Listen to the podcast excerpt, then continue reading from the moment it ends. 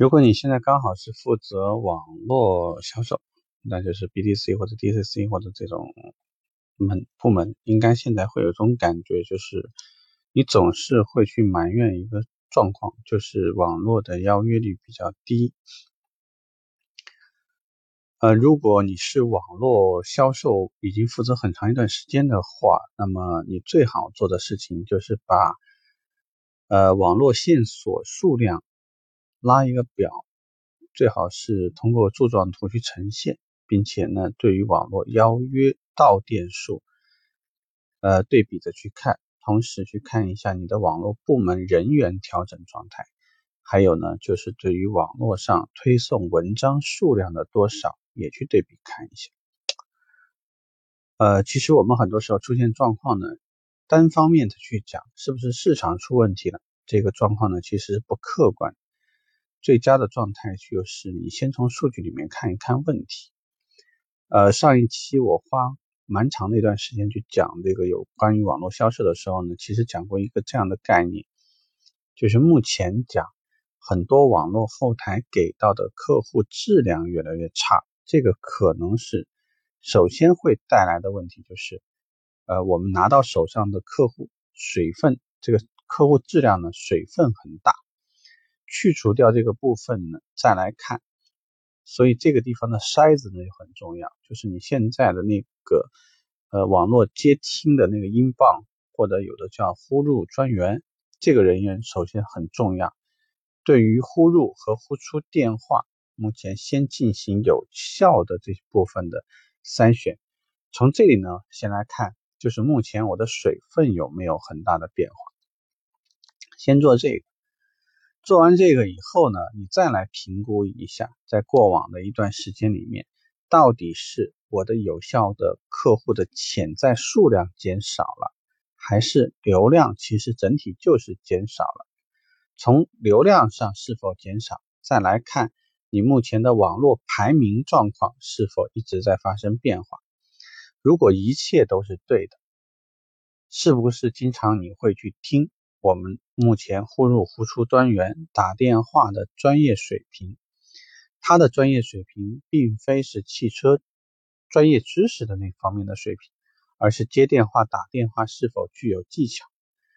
听他打的电话，你是不是有一种想要到店的想法？那最好的学习方式，这个说的直白一点，让你的网络专员给其他品牌的网络专员打电话。就比如说，我从网络端啊，通过网络电话呼入，给到对方那边其他的竞品啊，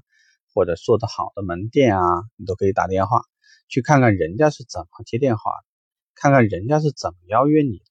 看看人家是怎么去处理你的这些经常容易出现的抗拒，他是处怎么处理？通过这种比对，通过这种学习。比较容易能够让自己意识到哪里出问题，还有，那就是我们对于客户到店的利益考虑的多还是不多？尤其是门店的位置较偏的情况下，那你知道客户如果听说，哎呀，这家门店的位置很偏的时候，我们对于市区到这个地方的交通道路引导方式有没有预先想过这个问题？我是已经编好了一条非常便利的方式，还是我对于到这个地方所使用的地铁线路、打车线路、公交的这种线路、自驾车的线路，甚至电动车的线路，其实呢，这个花不了多少时间。之前你通过这个高德的截图形式，还是说有一些什么样的便利指导模式，一次收集完，我相信呢，后面。就会省很多事，因为你就有一些很容易可以使用的模板，意味着说，有个客户跟我打完电话，我马上就能把我的交通方式给到客户，并且，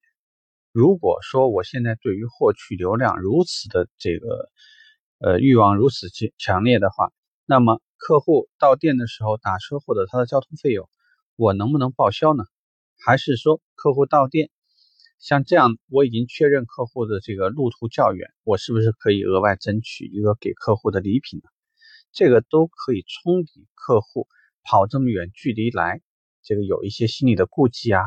是时间成本、交通成本的一些这个这个心里头不爽的一些部分啊，你我相信你都有了一些解决的方案。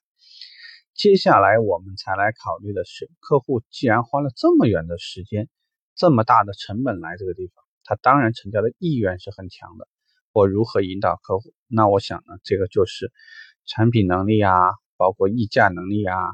一一的处理抗拒能力啊。我想我在很多很多节目里面都聊过这个话题了，这个话题我们就不聊。所以我们本期呢想聊的就是怎么去让我们的网络邀约更加有效，更加。呃，让客户便利，还有呢，就是怎么让客户到店的理由更加充分一些。如果总结来说呢，一方面给到客户更多的便利，尤其是一些交通的指导方式；给到客户更多的回报，就是基于客户通过网络模式已经了解到我们，并且有意愿到店的时候，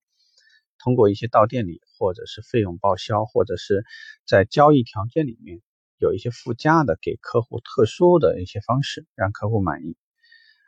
还有一些方面呢，就是如何筛选并且评估目前我的网络质量好坏，通过给竞品或者其他好的品牌打电话来提高自己的学习能力，提高客户到店以后那其他的销售能力。那你就是应该在人员的选拔，就是我们在。网络销售的这个销售员这个选拔的时候，你如何选拔？我想在之前的一期网络节目里面聊过，在这里我们就不细聊。希望这个话题聊一聊呢，对你是有帮助的。OK，拜拜。